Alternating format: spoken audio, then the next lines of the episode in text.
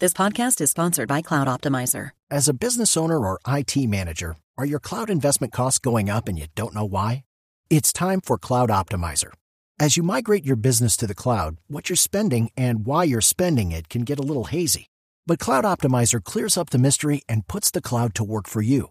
Cloud Optimizer starts by analyzing usage patterns, right sizing resources, leveraging discounts you may not be aware of, implementing automation, and much more. And by reducing unnecessary expenses and maximizing performance, Cloud Optimizer guarantees you a savings of five times what you spend for their service. As you utilize cloud based services more and more, you don't have to lose sight or control of your spend. You can stay agile, streamline your costs, and optimize your performance, plus save significant money with Cloud Optimizer. Make the cloud work for you with Cloud Optimizer. Get a free assessment and find out how much you can save by going to cloudoptimizer.com. Go to cloudoptimizer.com for your free assessment. That's cloudoptimizer.com. Gracias por continuar con nosotros aquí en Sala de Prensa Blue para entender lo que pasó y entender lo que viene.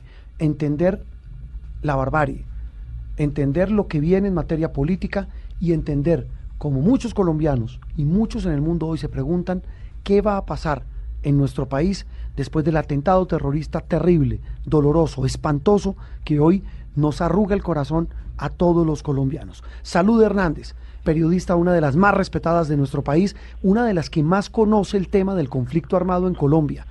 Trabaja para El Mundo, es corresponsal, pero también es cronista y columnista del diario El Tiempo. De hecho, hace poco eh, fue anunciado que vuelve como columnista del diario El Tiempo. Salud, un gusto saludarla. Hola, encantada de estar con ustedes. Bueno, salud. Eh, las lecturas hoy, fin de semana, la gente, repito, con muchísimas preguntas, más preguntas que respuestas, más dudas que certezas y sobre todo mucho más temores que alivio. ¿Cómo lee usted lo que ha pasado y lo que viene luego de este terrible atentado terrorista? Bueno, puesto que el gobierno ha confirmado y la fiscalía es que el autor es el ELN, pues yo creo que obedece a la lógica de, estos descerebrados de siempre, es decir, que ellos piensan que mientras más terror infundan, pues más eh, o más eh, o de alguna manera avances logran en una mesa de negociación futura, lo cual es absolutamente cierto. Por otro lado, ellos eh, hoy todo el mundo está indignado, pero ustedes y yo sabemos que cuando negocien las personas que pusieron la, los que los que puso el que puso la bomba se murió por seguramente por un error o porque les criticaron los que la, accionaron o porque la accionó él por error.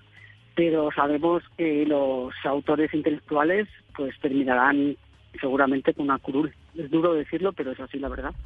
Saludos, usted ha dicho una, una palabra que me parece clave en todo este tema, que es el temor. Y el temor a veces lleva a tomar decisiones apresuradas o decisiones incorrectas o decisiones que van más apegadas al sentimiento que a la realidad. Entonces, ¿cómo debatirse en medio de este, de este inconveniente para no traspasar esa línea delgada y no generar un conflicto o un derramamiento de sangre nuevamente? Pero ¿qué genera el conflicto? Es que yo eso no lo entiendo muy bien. Que yo sepa, hay unos que ponen las bombas y unos que se mueren, ¿no? Y generar el conflicto, generar el conflicto sería otra vez eh, comenzar un, eh, digamos, una, una discusión o una, o una guerra que pueda eh, generar mucho más inconveniente. Es decir, en este momento lo que se plantea, el escenario que se plantea es el diálogo y tratar de resolver en la mesa esos problemas que ellos están tratando de resolver a tiros. Entonces, eh, ¿cómo hacer para no traspasar esa línea y volver a caer en lo mismo? Usted mismo me está dando la razón de lo que yo decía al principio. Es que a ellos les funciona eso. Es decir, más muertos, más ganas tiene mucha gente de empezar a negociar. Es que es, es que es un método, desgraciadamente, eh, que funciona. Usted mismo me está dando la razón con, lo que, con sus palabras. Sí, y, recordaba, perdón, eh, Andrina, recordaba, recordaba hace un rato Jessy Lancheros también en este análisis eh, en salud, que eso mismo pasó en los 90. El narcotráfico arrinconó a Colombia punta de carros bomba, punta de terrorismo. Pero, e, es decir, y también decían varios, no es la misma época. ¿Usted piensa lo mismo o, eh, o, se contradice de, ese argumento? Pero no hay que remontarse a, a los 90. Tenemos a las FARC Vamos a ver, eh, vamos a ver si, no sé, yo a lo mejor estoy equivocada, pero que yo sepa, la única razón para sentarse a negociar con la gente en un momento dado es porque no los puedes derrotar. Es decir, pero ¿cuál es la razón? Eh, ¿Tú vas a negociar por sus argumentos o por sus bombas? y por sus muertos. Entonces ustedes me están dando la razón de que el ELN lo que está poniendo son sus razones sobre la mesa. Y ustedes no quieren negociar, pues le pongo más muertos encima. Mm. Que no, pues más muertos encima. Pero el que inicia la guerra no es el Estado. No es el Estado. No, es un grupo terrorista, eso sí es cierto. Estamos de acuerdo. No, no, no, es que tú tienes un gobierno que a diferencia de los que pensaban que iba a ser un gobierno radical, es un gobierno moderado. Es un gobierno que sigue hasta el día de hoy, que no sabemos si, si Duque va, va a romper los diálogos, pero hasta pues los no diálogos, es decir, va a pasar del congelamiento a la ruptura, no sabemos, pero hasta el día de hoy tenía una mano tendida, en contra de lo que pensamos algunos que nos hubiera gustado que no la tendiera. Entonces, mm, es un hombre moderado, es un gobierno moderado, esto no es una guerra que va a iniciar, no, perdón, aquí solamente hay uno que mata y otros que mueren unos que matan y unos que mueren, y un país que espera respuestas. Eh, la respuesta, salud, y usted dice, mire, ya la ha respondido, pero tiene que ser cuál. No, pues la que ha hecho el fiscal.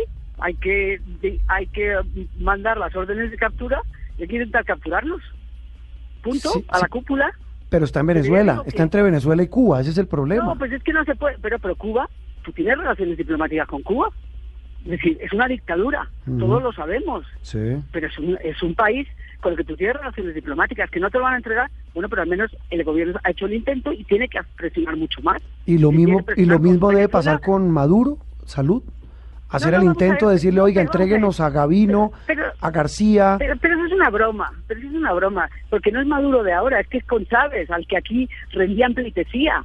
Venezuela le rendían pleitesía, se lo recuerdo a ustedes, un santuario de la guerrilla, siempre ha sido un santuario de la guerrilla y, se ha, y, se ha mirado para otro lado pensando, pensando que mirando para otro lado no pasaba nada. Entonces, yo lo que digo, ¿cuál debe ser la respuesta? Pues la contundencia, la contundencia, pero no la contundencia de ponerse a bombardear, ¿qué? Además, cuando es un grupo armado que mm, en la mitad del día es campesino en muchos casos, la otra mitad o se, o se da de campesinos. Pero tú tienes que actuar con contundencia. Además, eso de que dominas todo el territorio nacional que dice el ministro de, ministro de Defensa, pues no es cierto. No es cierto, hombre, lo tiene que decir, pero no es cierto. En el Catatumbo no lo controlan, en el Chocó no lo controlan. Tú puedes tener la gente que quieras tranquilamente secuestrada porque es muy difícil llegar hasta ellos. Arauca no lo controlan, norte del Cauca no lo controlan, sur del Cauca no lo controlan, Nariño hay zonas que no la controlan. Es decir, no lo controlan. Desgraciadamente, estos grupos armados se escudan en una economía salvaje y legal que el anterior gobierno, ya sé que, ay, no se puede hablar de espejo retrovisor, pues sí, sí, 200.000 hectáreas de coca suponen eh, que hay unos grupos armados que se fortalecen. Entonces, ¿cuál es la, la, la, la de, para mí, para mí que debía ser, pero ya digo, pues obviamente hace tiempo que se tenían que haber cerrado ya para siempre esas negociaciones, mientras no haya una mínima voluntad. ¿Tú qué vas a negociar con unos criminales capaces de matar a unos muchachos?